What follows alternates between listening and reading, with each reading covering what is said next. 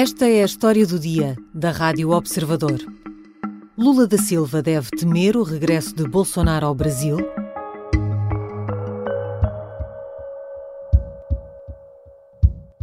Bolsonaro, é o seguinte, o que todo mundo está querendo saber se você vai voltar mesmo, parece que quinta-feira, não é isso? Foi uma entrevista surpresa na segunda-feira ao programa Pânico da Jovem Pan. Jair Bolsonaro confirma que regressa ao Brasil a 30 de março, esta quinta-feira, exatamente três meses depois de abandonar o país. Com previsão de pousar 7h15 da manhã em Brasília. É um regresso anunciado e depois adiado por causa da polémica das joias sauditas. E agora acontece depois daquela que pode ter sido a pior semana do mandato de Lula da Silva. Que oposição esteve Bolsonaro a preparar nestes três meses nos Estados Unidos? E que planos tem para assumir a liderança da direita brasileira que outros tentam já ocupar? Hoje vou conversar com João Gabriel de Lima, jornalista, escritor e colunista do jornal Estadão. Eu sou a Sara Antunes de Oliveira e esta é a história do dia. Bem-vindo, João. Muito obrigado, sempre um prazer estar aqui. Por que é que Jair Bolsonaro regressa agora ao Brasil? Quando o Bolsonaro perdeu as eleições, depois que ele aceitou a derrota, que foi um processo psicológico complicado para ele, como a gente viu, ele já havia declarado que ele gostaria de se tornar o líder da oposição ao governo Lula. E ele volta para assumir esse posto. Ele vai tentar assumir esse posto, ele vai enfrentar toda uma disputa interna ali, né? E ele é, é, demorou para voltar, principalmente porque ele está consciente que ele vai enfrentar uma maratona de processos jurídicos, processos administrativos, investigações. Tem um levantamento do jornal o Globo que mostra que há 160 processos contra o Bolsonaro. É o recorde de presidentes do Brasil desde a redemocratização. É, 160 é mais que o dobro que Fernando Henrique ou Lula, mesmo levando em consideração que esses dois presidentes tiveram dois mandatos. Em um único mandato, é, o Bolsonaro foi mais processado. É, os advogados dele, né, ele, ele consultou muitos advogados, é, diz, disseram que a chance dele ser preso, dele ser detido e para cadeia são remotas nesses processos, mas que existe uma chance considerável é, de ele se tornar inelegível é, por um período. E ele vem para enfrentar esses processos e vem para tentar assumir a liderança da oposição. Me acusam me crucifico por um presente que eu não recebi, nem a primeira-dama. Até o valor daquilo foi uma surpresa para mim. 16 milhões que estão dizendo no Brasil, eu não sei.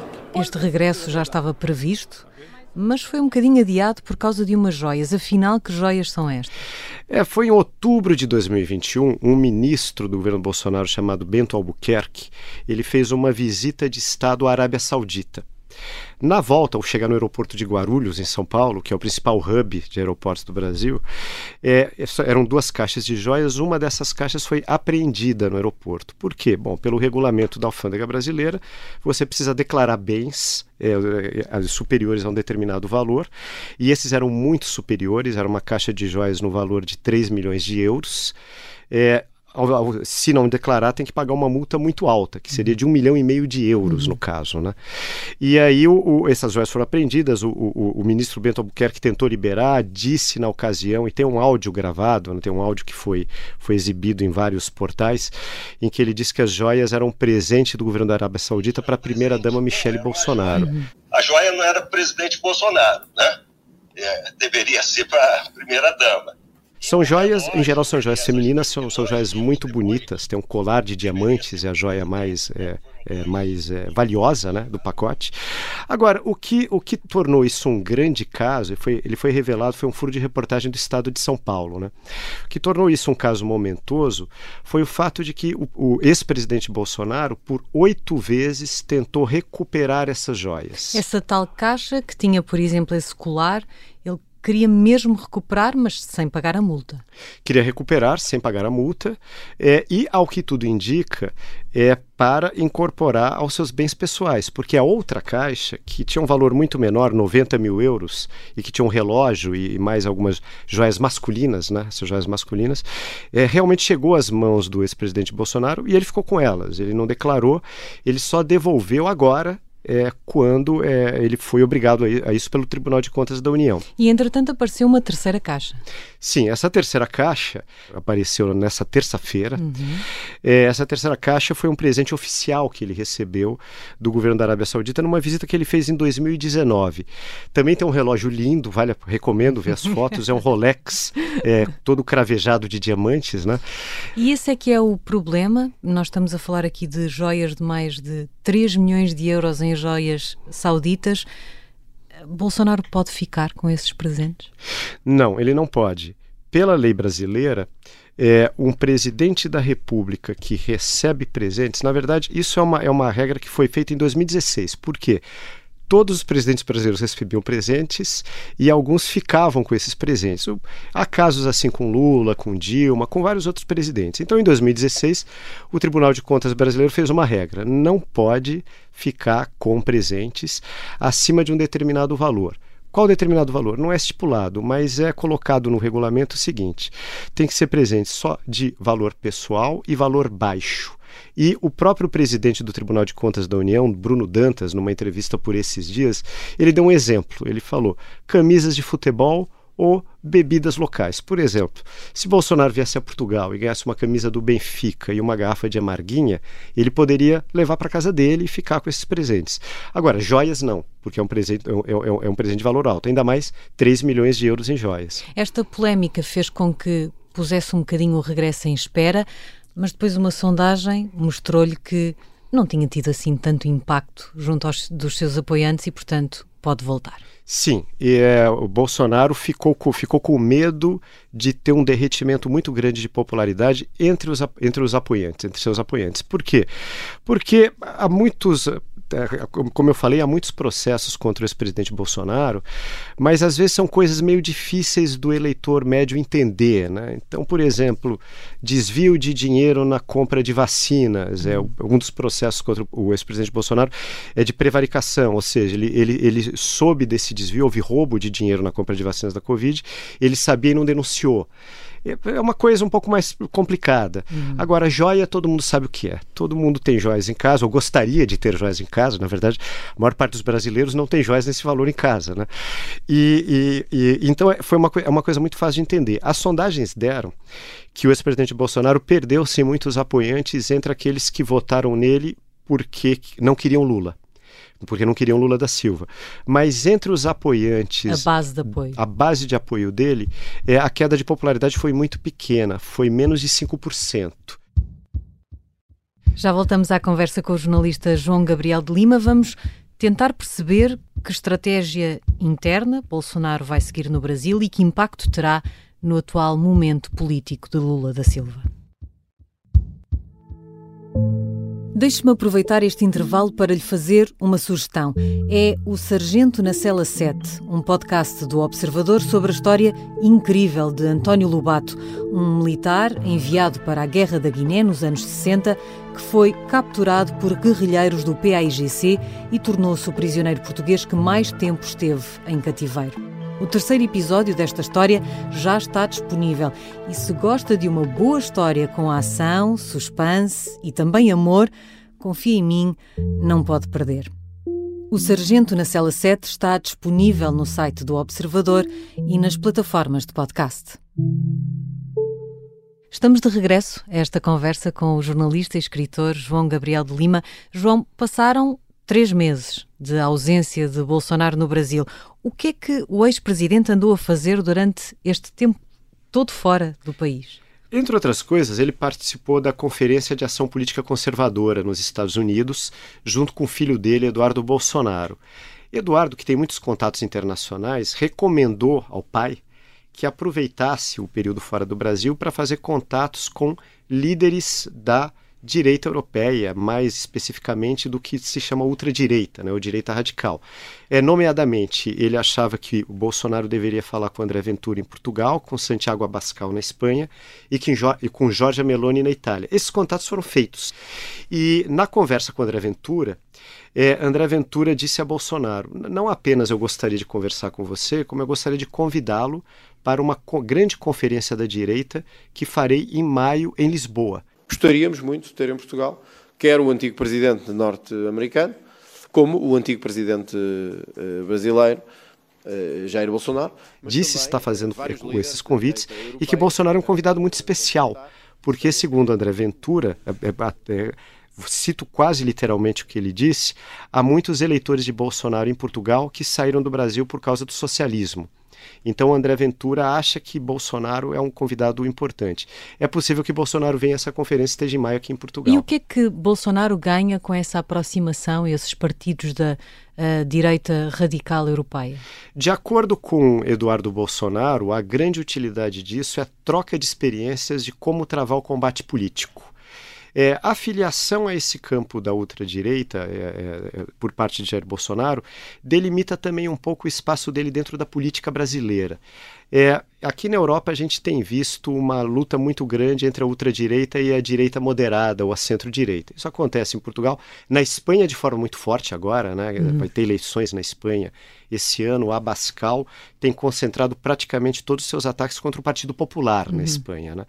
E, e no Brasil você tem um pouco também essa divisão. Você tem uma direita tradicional, uma centro-direita, que é um espaço que era ocupado pelo PSDB, é, e, e, agora esses líderes, com a ausência de Jair Bolsonaro, eles estão aproveitando para ganhar espaço na política Mas, brasileira. Por ausência né, de liderança de direita no Brasil, eu me vejo na obrigação de coordenar essas novas lideranças que têm surgido para que. E esse é um problema para Jair Bolsonaro, porque ele está a fazer essa estratégia na Europa e exteriormente, mas interiormente, dentro do Brasil, quero dizer ele quer ser líder de toda a direita, incluindo a moderada. Isso vai ser fácil?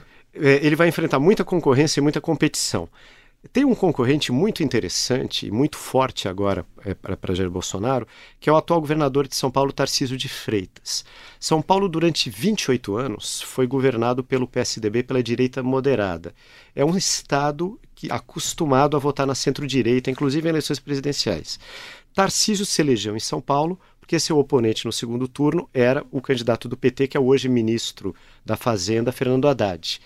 Ganhou um pouco no voto útil, mas Tarcísio percebeu que o eleitor paulista ele é um eleitor, um eleitor que prefere uma direita moderada à própria direita radical de Jair Bolsonaro.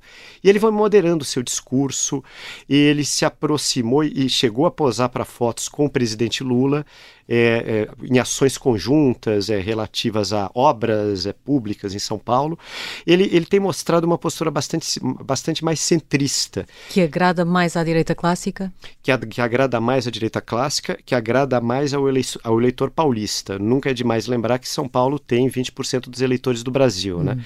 Essa direita moderada, ela quer espaço, ela quer recuperar o seu espaço e eh, Jair Bolsonaro terá que enfrentá-los para conseguir a hegemonia no campo das direitas. Se conseguir essa hegemonia, que tipo de oposição é que ele se prepara para fazer a Lula da Silva?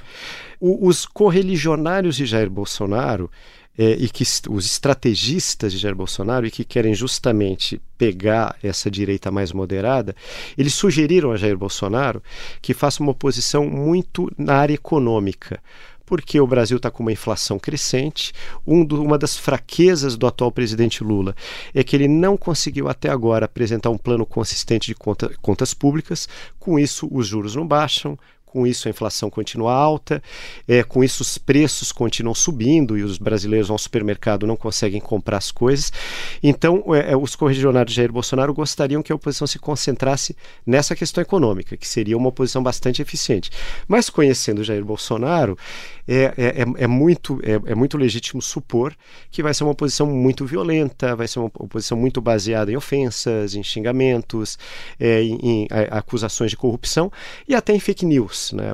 Uma das fake news muito usadas, muito usadas por é, Jair Bolsonaro na sua campanha eleitoral foi uma, uma tentativa de aproximar o, P, o PT de grupos do crime organizado, como o PCC, que é o principal grupo de crime organizado do Brasil. Uma espécie de uma máfia brasileira. Né? Uhum. Então, é, esse tipo de golpe abaixo da cintura, como se diz na linguagem do boxe, né? é, é, é muito caro ao estilo de Jair Bolsonaro. É muito possível que a oposição seja por aí. A verdade é que Bolsonaro regressa numa fase de alguma fragilidade para Lula da Silva, mesmo em termos de popularidade, depois de uma semana que particularmente não lhe correu nada bem. A semana passada ela foi considerada por todos os analistas políticos, a maioria deles, como a pior semana para o atual presidente Lula. Por quê? O primeiro motivo eu já disse, o fato dele ter adiado a apresentação do seu plano fiscal né, que era que estava previsto para agora e ele, ele não adiou simplesmente porque ele não conseguiu consenso dentro do próprio partido, o que é grave, né, isso gera incertezas e tal. Segundo, e tem a ver com essa questão do crime organizado, por uma declaração extremamente infeliz do, do presidente Lula que repercutiu mal, inclusive entre seus correligionários, que foi o seguinte: a Polícia Federal, que é um órgão do governo federal e comandada pelo ministro da Justiça de Lula, ela desbaratou um plano de sequestro de autoridades por parte do PCC, dessa facção criminosa. Um dos que seriam sequestrados seria a nêmesis do, do, do, atual presidente Lula, que é o juiz Sérgio Moro. Hum. Foi tudo muito bonito e muito elogiável. Só que o, o, o, presidente Lula, em vez de elogiar a operação feita pela própria polícia do governo dele, ele criticou a operação e disse que aquilo podia ser uma conspiração do próprio Sérgio Moro contra o governo. Eu acho que é mais uma ação do Moro mas eu quero ser cauteloso. Eu vou descobrir o que aconteceu. É, é, é visível que é uma armação do Moro. Essa declaração repercutiu muito mal. Foi o presidente falando mal de um órgão do seu próprio governo e mostrando um pouco que ainda não superou é, a mágoa pessoal que ele sente em relação ao juiz Sérgio Moro, que afinal é o senador da República hoje. Né? Então, esse foi, esse foi o segundo motivo da, da, da, do, do, da má semana do Lula. A última foi motivo de saúde. Ele pegou uma pneumonia e não pôde viajar à China que era uma viagem de Estado muito importante. A China, há 20 anos, ou seja, desde que Lula chegou, superou os Estados Unidos como principal parceiro comercial do Brasil. É quem mais compra produtos brasileiros. Como a gente sabe, o Brasil é um grande produtor agrícola, eh, de pecuária é, e também de, de commodities como petróleo, ferro. E a China compra muito tudo isso. O Brasil precisa muito da China e de uma boa relação com a China. E, e infelizmente para Lula, porque seria um grande, uma grande, é, é, é, uma grande notícia do ponto de vista internacional de política externa, ele também não pôde ir à China. Está em Brasília se recuperando, ao que parece não é uma pneumonia tão grave, então logo ele estará de volta aí. Então, estando Lula da Silva nesse momento de fragilidade e com aquilo que se pode antecipar da oposição que Bolsonaro vai fazer, há afinal razão para o presidente do Brasil temer este regresso? É, o, a, o, do ponto de vista de popularidade, quer dizer, com todas essas críticas que o presidente Lula sofreu essa semana, que foram muito fortes, a popularidade dele ainda está estável, ainda é alta. É na, é, a avaliação de ótimo e bom do governo dele é 41%. Dado que o Brasil é um país meio rachado ao meio, está, não está mal. Não está mal, estando mais ou menos perto dos 50%, é uma, é uma popularidade boa. Mas eu acho, eu, eu vejo, quer dizer, aí uma opinião pessoal, que tudo depende muito do próprio Lula. Né? Se um presidente faz um bom governo, ele não tem por que é, temer uma posição forte. Agora, se o governo não está funcionando do jeito que se gostaria que estivesse, é um problema. Então vai depender muito como o Lula vai, vai levar daqui para frente. O Lula teve algumas vitórias, especialmente em relação à política externa. Então o Lula teve ganhos na diplomacia, o que é importante. Mas ele teve. É, é, é, é a, a área econômica continua patinando. E isso é uma questão que eu acho que vai determinar daqui para frente o sucesso ou fracasso de Lula. Se as pessoas conseguem comprar comida no supermercado e se os preços não sobem, é, elas se sentem, sentem que estão num bom governo. Se elas não conseguem, isso é um problema. Obrigada, João. Eu que agradeço. Sempre uma honra participar. João Gabriel de Lima é jornalista, escritor e colunista do jornal Estadão. Esta foi a história do dia. Os sons de Jair Bolsonaro, Lula da Silva e André Ventura foram registados pela Jovem Pan, RTP e canal UOL a sonoplastia é de Beatriz Martel Garcia. A música do genérico é do João Ribeiro. Eu sou a Sara Antunes de Oliveira. Até amanhã.